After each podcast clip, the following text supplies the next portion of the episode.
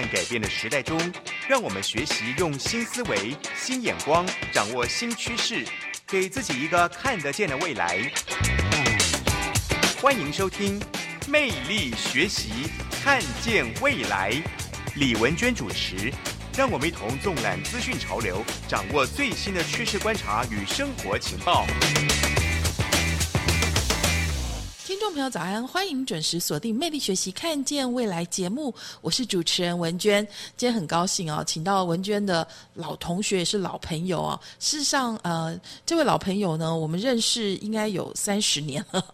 我们来欢迎孙荣光教授。呃，文娟，听众朋友，大家好，大家早安。孙哥跟我哈，我们在三十年前，我们念了一个相同的研究所。其实真的是台湾的首屈一指的大学——台湾大学。其实很多人。一直都有一个疑问，就是台大为什么一直都没有新闻研究所，或者新闻教育上面首屈一指的，好像都让贤给这个正大，这到底是怎么回事哦？那事实上，过去台大的确也就一直都没有新闻研究所，一直到三十年前台大才正式成立了。是，所以我跟孙哥呢，我们两个就是这个第一届的台大新闻研究所的学生哈，也是校友。大家刚刚听到他的口齿如此清晰哦，其实当年孙哥是那个非常有名的中式的新闻部记者跟主播。那当年谈到老三台，其实呃，如果有比较关注媒体的朋友，可能都知道说，当年的老三台哦，啊，待遇是相当不错的。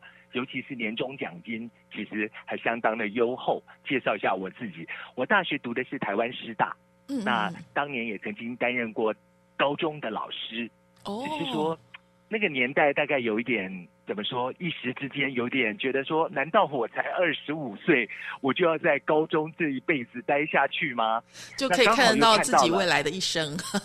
对，好像就这么一条路，对，一路通到底啊。其实。用现在的角度来讲，很多人都会觉得高中老师是一个相当好的工作啊。学的是英语，对不对？师大的我我是台师大英语系毕业，说原来是一个不折不扣的英文老师。可是就是因为觉得说，呃，总是想要给自己人生有一点不同的刺激，所以也运气很好的考上了中式的这个。呃，当时的新闻部的记者，其实说实话，当时好像也都是近千名的报考者，所以考上了，自然好像会觉得没有理由不来读嘛。但事实上，我是过去是完全没有所谓的新闻的教育和背景的。所以你到中视以后，呃，你就跑什么线路呢？他们给你哪些训练？你在中视那个时候，因为人不多嘛，对不对？有线电视诞生之前，只有三家电视台，大概都只有十个人左右。因为那个时候的机器还是大机器，对不对？就是你记得你那时候拿着你们那个麦牌出去。采访其实还挺威风的，因为那个时候并不是像现在人人都有手机相机可以拍摄的年代，就是没错。孙哥应该有那个，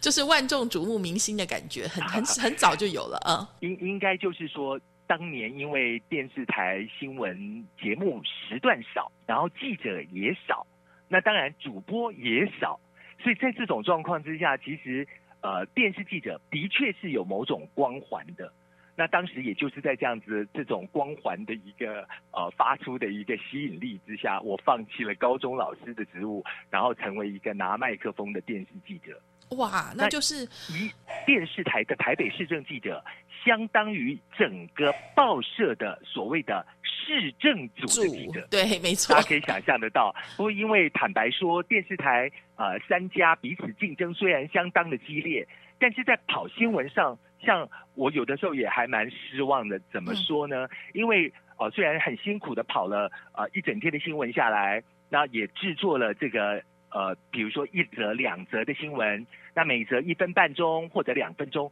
但是台北市政嘛，常常会放到七点半播出的这个晚间新闻的比较尾巴，结果一不小心，如果前面的新闻时段就是时间 over 超过的话。我的最后一则新闻可能就会被卡掉了。你那个时候台北市长是谁？我的新闻蛮被蛮常被卡掉，所以那时候也也也蛮难过的。你那时候台北市长是谁？你记得吗？嗯，当然啦、大家恐怕应该还嗯吴伯雄，哦，事实上哎，吴吴伯雄当过台北北市市长，哎，对啊他在台北市长任内的时候是相当受到欢迎，而且哦呃支持度是相当高的，所以当年如果熟悉政治。哇，哎呃，，主要就是因为一方面他在呃台北市长，不过当年的台北市是直辖市，并不是由选举产生，是由呃就政府直接指派的。是，所以我们大概可以回想一下当时的政经环境啊。当时就是国民党嘛，哈，第那一大概到。民国八十几年的时候了哈。对，我们因为台先是送经慢慢的长，对算算是这个中式的时候，当时呃总统是李登辉先生，国民党嗯主席是李登辉先生，但是事实上，呃，就是整个台湾的政经情势其实是还蛮表面很一片祥和，其实私底下也是暗潮汹涌。是对，那当但是当然，我们做的还呃，因为毕竟我是一个二十五岁的一个新记者嘛，对，所以呃，公司没有让我去跑政治新闻那么复杂的事情，那我跑的就是台北市政，常常就是呃跑东跑西的啦，那跟着市长跑，或者是呃这个比如拆违建啦等等，这都都是我们一定要到场这个采访的就要谈一下对为什么孙哥跟我我们在做记者的时候，孙哥比我还早，大概五年左右嘛。好，那呃，所以大概可能对好好差不多是五年，对，因为我在你在说那个时候，正好是我大一的时候嘛，然后后面就是我们是野百合学运的那个年代，然后所以说后面就是大家应该都很清楚整个呃主流非主流斗争。那我我呃我在呃我是台大国贸系嘛，那台大国贸系毕业之后就是。大四那一年呢，就是因为如果没有台大没有新闻研究所的话，我应该就会跟其他我的同学一样，继续去美国深造，然后通常我们都喜欢继续去念管理，或者有的人那个时候有银行银行开放、证券券商那个时候很热络，那就是走这个商业这条路。但是因为台大开了新闻研究所，因为我其实一直对新闻很向往，可能是对你们这样子的光环很向往吧。所以呢，年轻的时候，因为大家应该知道说正大新闻研呃系也很分数也很高，但是无论如何还可能我的分数还是就是按照志愿填，大家还是会把把把我呃把台大台大填到前面，但是心里一直觉得有一个小小的遗憾，觉得哎，我好像就是很喜欢写文章，喜欢呃自以为正义，所以就而且应该这么说，很多有一个说法，嗯。我不知道我觉得有没有听过，就是嗯。很多女孩子心中都有三个梦想，嗯。一个是模特儿，一个是这个空姐小姐，第三个就是主主播梦嘛，我当时倒是没有这么明确，因为我只是知道我从小到大，我从呃就是校刊编辑，我不是班长型的，我一直哦是校刊编辑，我一直是班刊编辑，一直是学艺股长，我就是这个个性，所以就是就觉得爱讲话、爱爱发声的，爱写东西，这样子爱创作，所以所以所以就是台大新闻研究所开始考以后，发现哦，他只考国文、英文，然后还有一个国际县市，就是那个时候它说是英文写作测验，等于说中文、英文有 double，这样说起来考了四科。好，我们要在这里休息一下。我们两个开始话匣子开了就不能关，所以我们要哎待会要回到哦，就是这个为什么就是台大新闻研究所当时是创造很大的轰动哦，然后后来呢发生了哪些事情哈、我们就来聊一聊哈、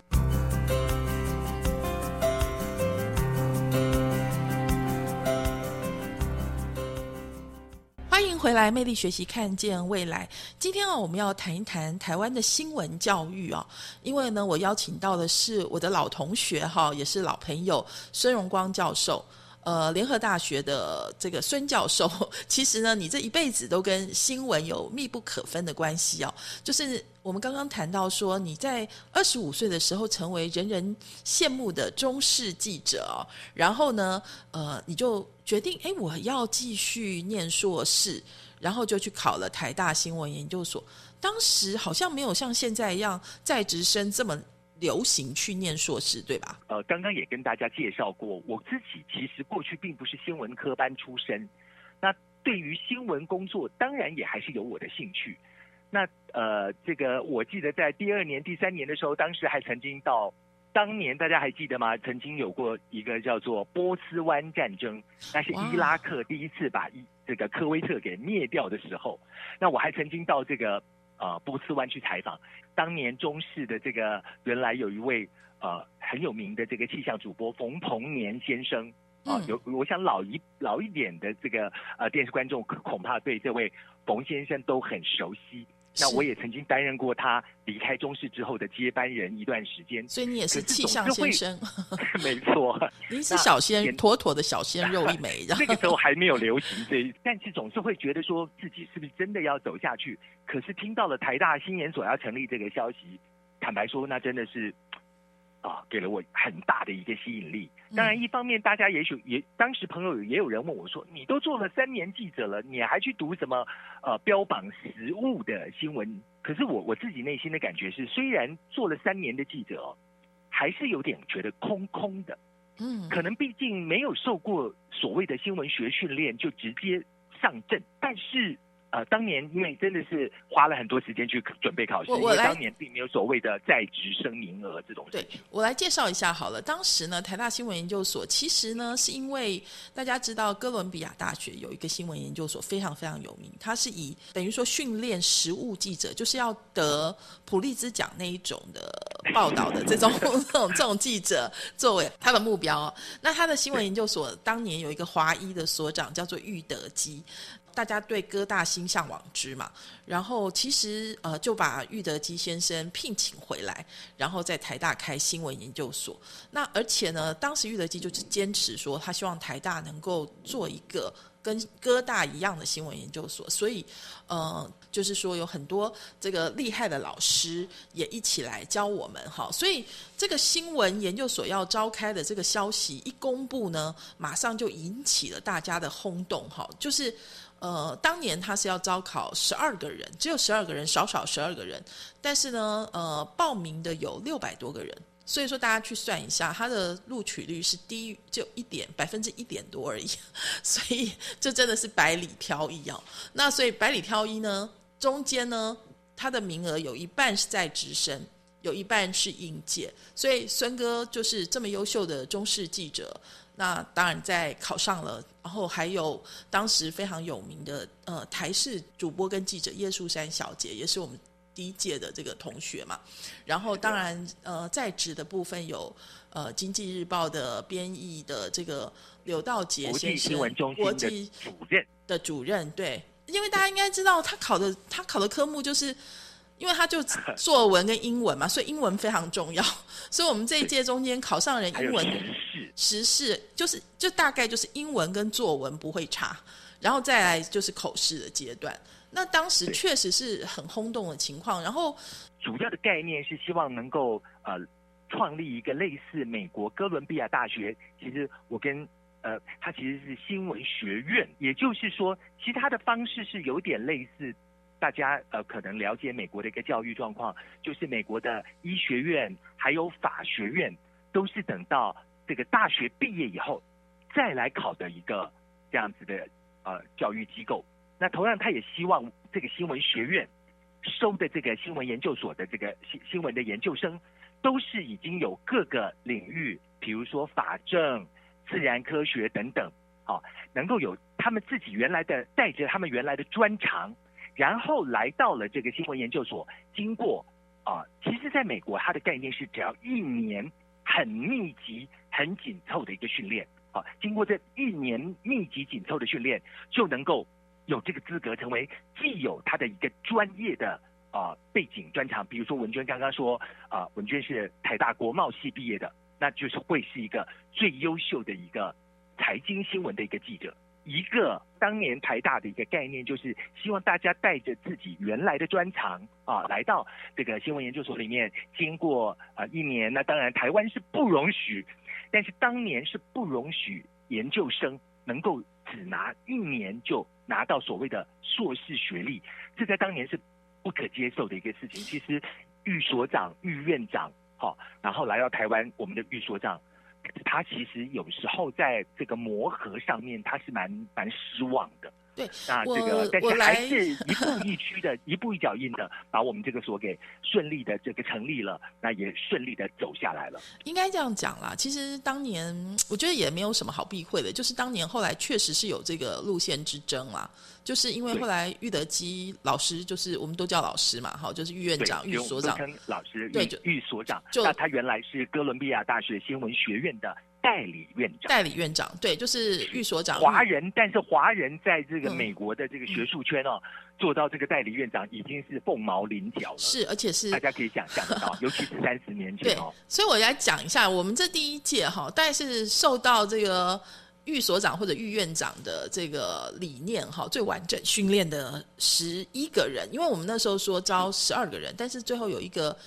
医学医学院背景的人没有来念嘛，所以我们就是他还是回去乖乖的做医生了。是他去做医生了，就是我们来形容一下当时因为他已经他已经医医学系毕业了，是，所以我们我们说一下当时我们的师资吧。好，当年呢最重要就是这个呃现在的美联社，美联社对叫做合众国际社。对不过当然合众国际社后来好像有点萧条了。不过在那三十年前，它仍然是国际首屈一指，完全不亚于 CNN 这样子的国际新闻媒体。就是美联社特派员的客座副教授，我们叫做合合众国际社，合众国际社，就是这个 Neil Robbins 哈，就是我们说 Mr. Robbins 来台授课，这个大概是我们整个第一届新闻研究所最关键的老师哈。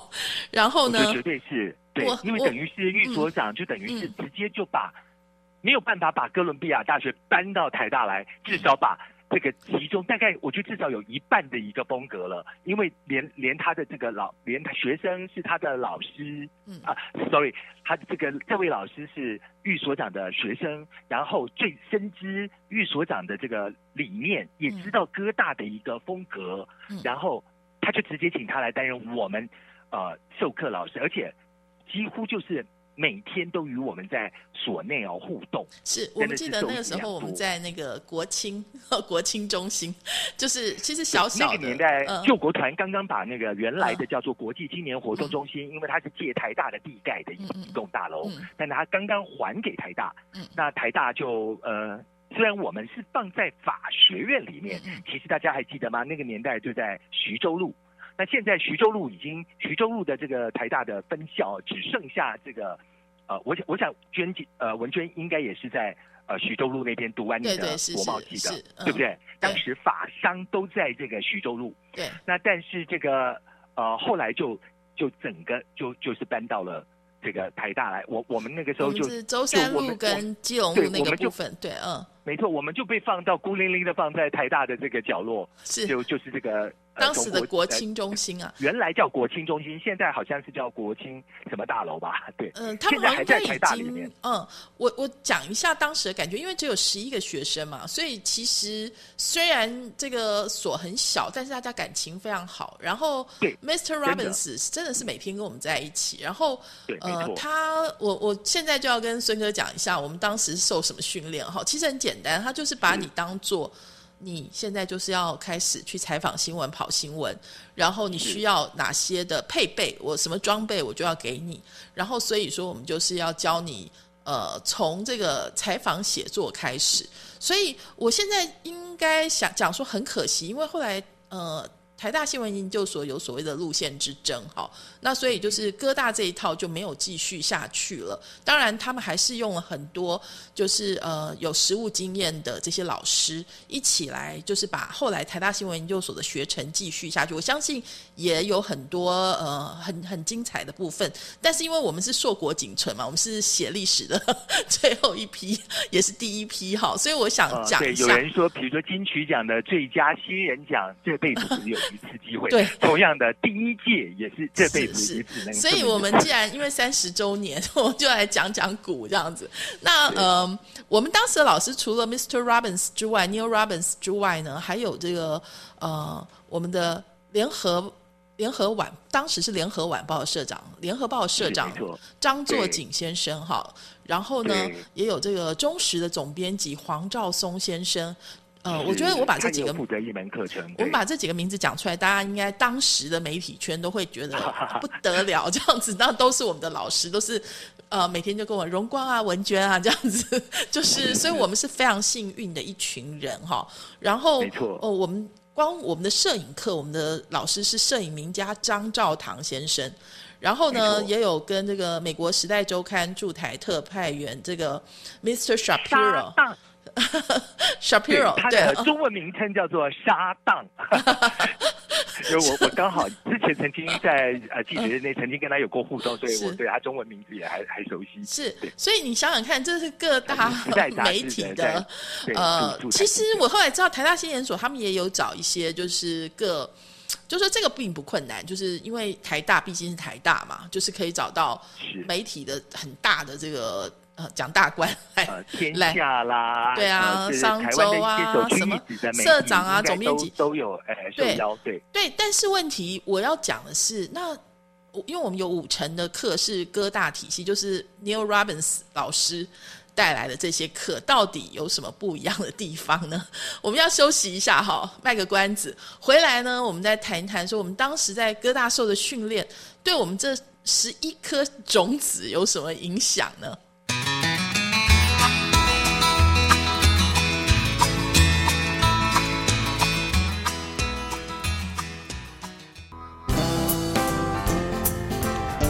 台北 FM 九零点九，佳音广播电台；桃园 FM 一零四点三，Go Go Radio；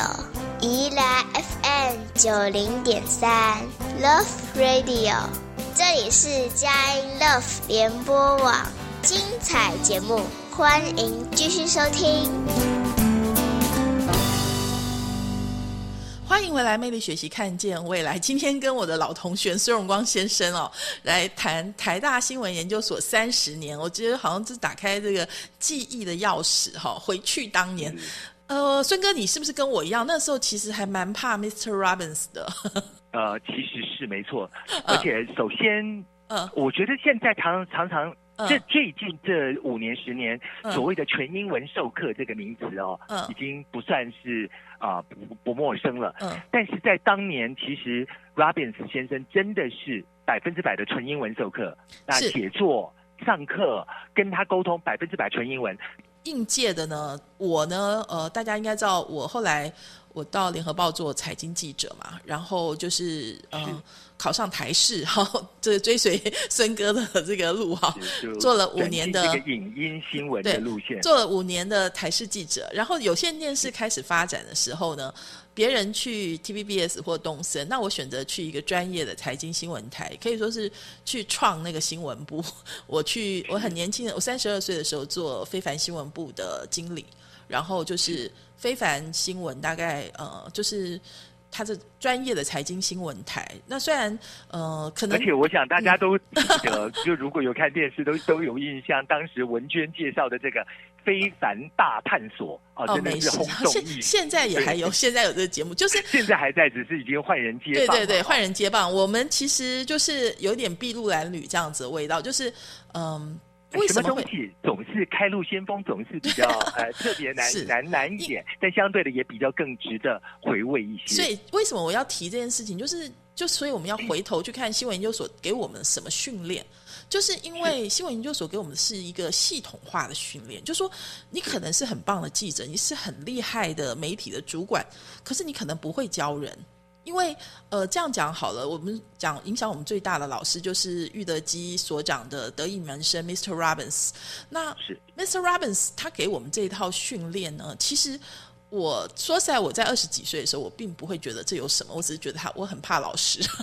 因为他就是嗯，还蛮凶的哦。他呃，基本上他就是会对我们真的有要求。他因为他就会跟你约每个人的呃个别约会时间，然后就是每个礼拜你都要出去采访嘛，你回来就是写用中文采访，用英文写成一个 article，然后他就会跟你讨论你哪里写的怎么样怎么样，你为什么不这样写要那样写，然后所以。呃，其实是很严格的哦。他其实大家应该知道，你现在能够遇到一个很仔细的老师是很难的。他是 word by word，就是每一个字每个字帮你修这样子。所以对我们来讲，真的，我后来回想，我会觉得受益匪浅。然后我特别觉得受益匪浅的时候，是我去非凡当新闻部主管的时候。因为大家可以想象，就是以前我只要对自己负责，就但你自己写嘛，你就其实你不会去把它系统化思考，说这篇文章为什么好或为什么不好。可是只要负责自己的路线、自己的新闻就好了。对，可是当你要去带一群人一起做一件事的时候，你就要设一个标准，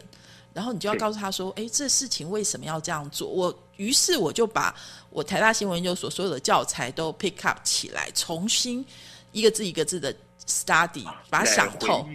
然后那个时候我为什么要特别这样讲呢？就是因为我们其实还有一位非常有名的同学叫做李维京。好，那呃，我其实也讲到他，我觉得我跟孙哥应该就就是有点酸酸甜甜，又有点难过哈，因为呃，维京是一个很可爱的女生，然后她是一个美女嘛，大家其实应该也知道，她是非常有名的作家。其实呢，呃，维京她是台大农经系毕业，跟我一样应届。然后呃，他他很爱 Mr. Robbins 的教学方法，因为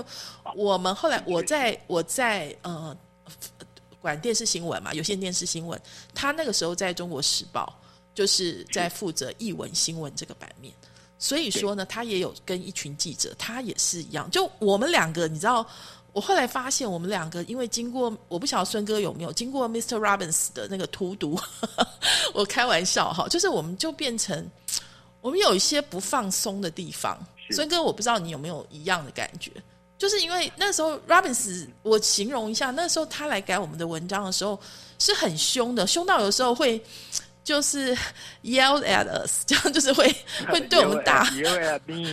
对，会会会吼起来这样子。就他他把这件事情当做很重要的事情，你知道吗？他觉得你怎么可以犯这种 serious，但是正是代表他对这个工作的热爱我们这个学校还有我们这群同学的重视。对，所以其实我真的觉得很可惜，就是台大没有继续用哥大，因为我这样讲好了，就是好的新闻记者要做些什么。我我我，因为我因为要跟孙哥一起回忆这个过往，所以才重新想起来。第一个，我记记得老师他一开始就对这个新闻的导言非常要求，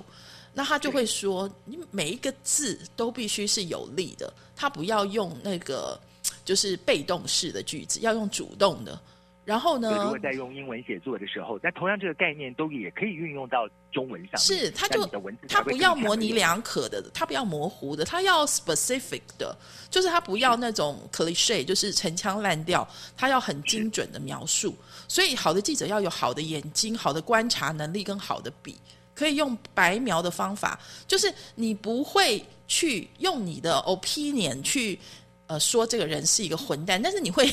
你会用很多你形容他的方式，让你的读者看完以后自己判断这个人是不是一个混蛋。这样子这样讲有清楚吗？是，我觉得这是是我们学非常非常正确的。对，那为什么听起来嗯文娟真的是受益良多啊？为什么？因为我跟维京有真正的讨论过。其实下呃下一次如果有机会的话，我因为我们正在整理一些文章嘛，那时候文京呃维京跟我我们就在讨论呃他的小说。大家如果去看一下李维京小姐是非常非常有名的作家，就是她很会形容，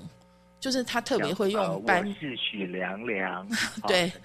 对，然后就是呃，就是他的在他的白描，在他的形容，他对气氛、氛围、文字的精准的掌控，这个应该是 Mr. Robbins 的对我们这个 word by word 的训练熏陶下面。对成果。对，如果大家看《非常大探索》，有时候会觉得，哎，为什么我们形容那个美食会这么的精准啊？哈，当然，我现在已或经没对，尤其是制作美食的一对个过程流程啊。对因为以前都只是就啊好啊什么烤 Q 弹什么之类的，对但是在文娟制作的这个节目里面，你可以看到她非常细腻的从备料到准备，这到在最后上桌，然后吃起来的感觉怎么样，而不是一些空泛的啊、一些赞叹对，或者说对镜头的掌握吧，就是说美食你要怎么样不，管就是是镜头或者是嗯记者的叙述语言，我相信都是类似的。对我们事实上，每一位记者，就是当你在做主管的时候，你也可以很放松的，就是 lay back 就把东西就上去了。可是我们不一样，我们会每一则每一则拿出来 word by word 地改。那其实没有人喜欢被人家改文章，你知道？就是所以在改文章过程中不间，舒服，会吵架的尤其是 Robins 老师像对曾经抓着我的手，就是去按按按键盘，怎么说？因 为就是你你想反弹，对不对？你想反一看抗，到句对，因为一看到据点，他就说，他就是告诉我说，看到据点，这个段落就该告一段落了，那往要往下走。那我还正想 argue，但是他就对抓着我的手去那个按掉 hit button，就是按这个键。我我真的我觉得真的觉得受益良多，真的受益良多，因为非常严格。那当时感觉并不一定那么舒服，因为呃，必须说，毕竟我跟文娟文娟他们是大学刚毕业的小女孩，嗯那毕竟我是已经做了三年记者的呃一个背景哦，嗯总是自认为自己对记对新闻并不是没有概念啊。干嘛这样？难难道就真的是吗？但是我觉得说这是一个很难得的一个训练过程。是而且我现在觉得，哎，我我可以补充一下文、嗯文娟的刚刚的说法吗？记者要的一个风范，嗯看一个这种对自己工作的一个啊、呃这个就是的坚持，嗯然后对对于所谓的呃新闻要有的原则，包括呃该有的原则，比如说刚刚文娟提到的一些写作的一些概念哦，嗯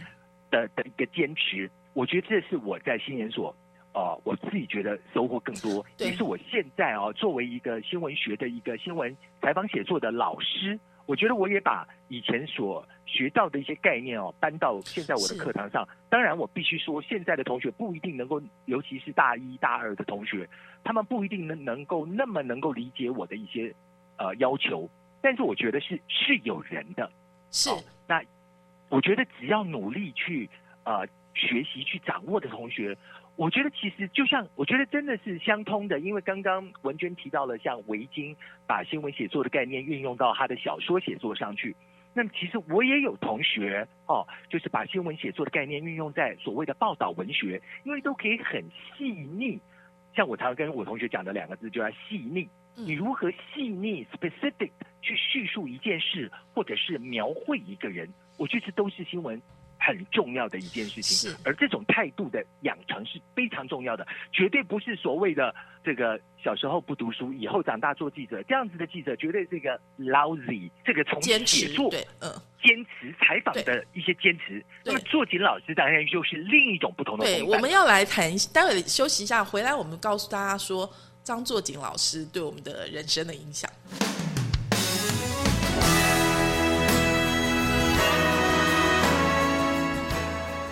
欢迎回到魅力学习，看见未来。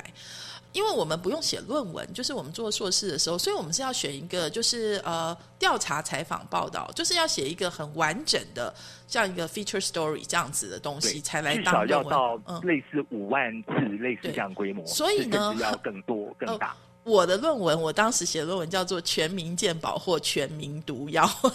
因为当时全民健保还没推，所以大概现当年跟现在，就是全民健保所有相关最重要的人，我都采访遍了，大概有应该采访了呃几十个人有。那孙哥，你的题目是我是宜兰的变与不变，因为当年大概在三十多年前哦，其实宜兰正面临一个争议，就是到底应该走这个比较呃这个宁静，强调生活品质，呃这种比较自然的一个风风格，还是说要走向一个工工商方发展的一个方向？但因为所幸我过去有过这个呃新就是电视台的背景嘛，所以我的新闻采访对象里面当然包括了陈定南，嗯大家应该还记得这位 非常令人敬仰的这是。个呃一位有风很有风范的一位呃前辈政治家哦，嗯。是他他决定宜兰要往这个我刚刚说的就非工商，而是比较走自然的一个风貌的方向走的。是那我我觉得当时，当然现在回想起来，当时做的毕竟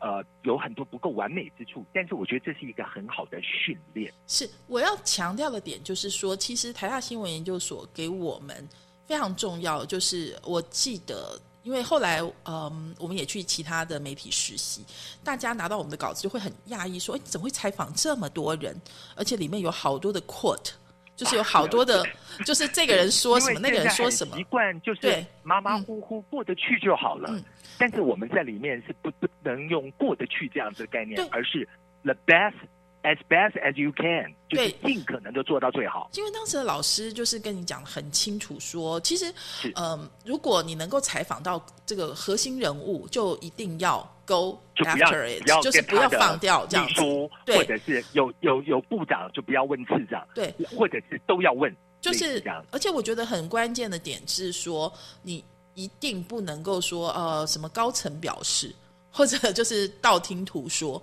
所以这个就是这就是这就是没有分量，这样这就是哥大嘛，就是应该是哥大的训练的关关键。所以说，没错，就是你要一个实物的新闻研究所，然后为用研究所，而且用台大新闻研究所这样子的一群相对来讲优秀的年轻人进来受这个训练，要训练些什么？呃，除了就是呃，Mr. Robbins 老师就是给我们采访写作的严格的要求，就是我们如果没有采访到足够的 quote，或者说是用了啰嗦的赘字，因为其实他就是要你呃简单明了。清楚明确，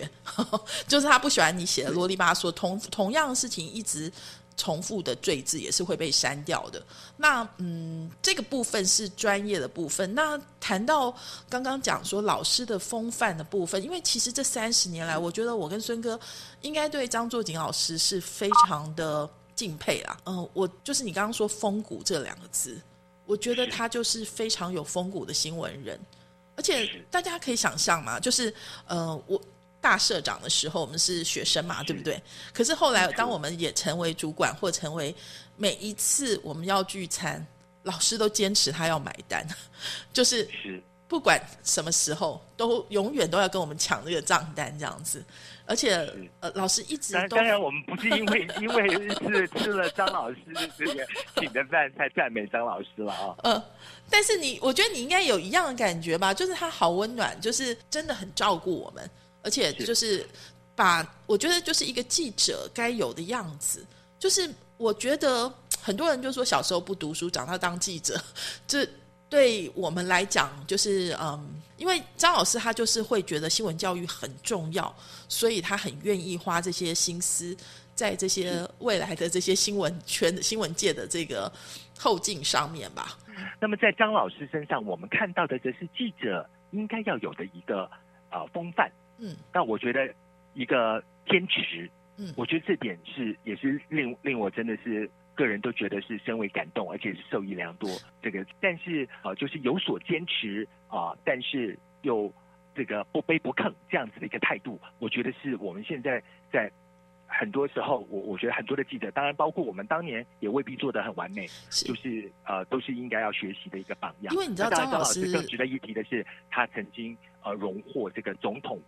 总统奖，哦，是在新闻记者里面是绝呃不能说绝无仅有，但但但在呃数年前这是呃这个首例，我觉得这是非常大的一个呃荣誉，也是我们作为他的学生也是感到对，真的是与有荣焉。我觉得大家可以去看一下张老师的传记，哈，然后其实张就知道张老师是流亡学生嘛，然后就是在在军 中的时候开始就是一直苦读，一直写，笔耕不缀。这个笔耕不缀，一直到现在，他还自己常常的采访跟写文章。他只要有机会，他就永远记者魂上身，这 样就是 就会开始采访，开始写，就是一直到是现在哦。虽然老师的眼睛啊什么，就是已经没有像年轻的时候，但他还是一直一直的写这样。然后他张老师教我们中文采访写作，笔应该是华文中间的第一把吧，就是是非常我精我我觉。得张嗯老师的教给我们的概念，就是一个记者的文字不一定是华丽，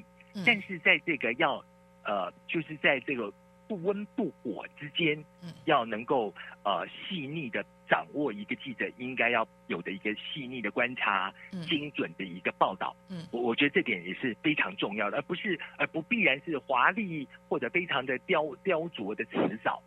是，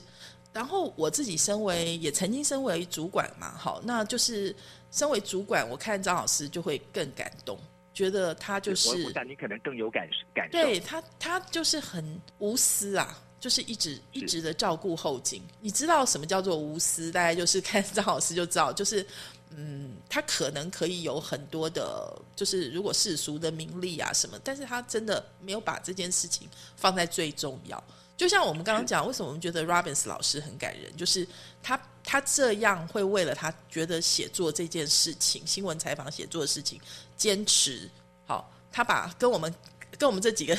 小朋友改文章当做这么重要的事情，然后那那张老师呢，就是他觉得最重要的事情是做一个好记者。对，对我觉得这就是终身记者吧。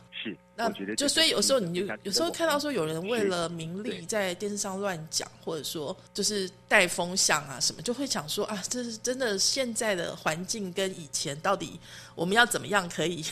嗯让好的影响力可以继续哈？但是反过来，就是还是有很多人对于记者的这个所谓无冕王哦，是充满了期待和向往的。我我觉得今天也许可以刚好在这边跟维维跟这个文娟畅谈，因为记者是中立的，你不应该夹叙夹议，或者是用这个，因为它是个公器，用公器来谋私利。但是现在每个人都可以拿麦克风，每个人都可以在脸书，在任何的社群媒体发。着一件呃，就是很简单的 T 恤，然后对于为新闻这一行业有兴趣的一些朋友们，不管是年轻的朋友，甚至已经到二八二二八三十，还是可以走上这条这条路啊，对不对？也跟其余的这个呃朋友们来分享。是我我我希望对大家是有所注意的。是的，非常谢谢孙哥来今天来跟文娟我们来谈这个台大新闻研究所三十周年庆哈，我们两个来这个细说从头哈。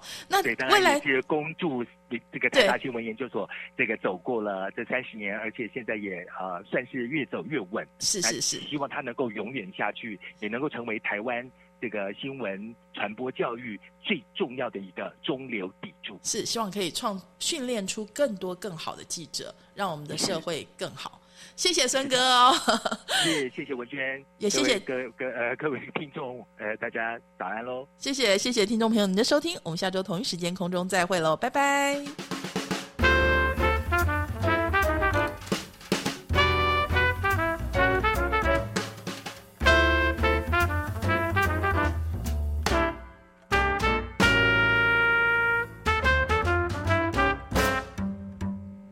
Why are you sad? Was it something I did when we were out last night? Why are you blue? Tell me it can't be true that you throw me away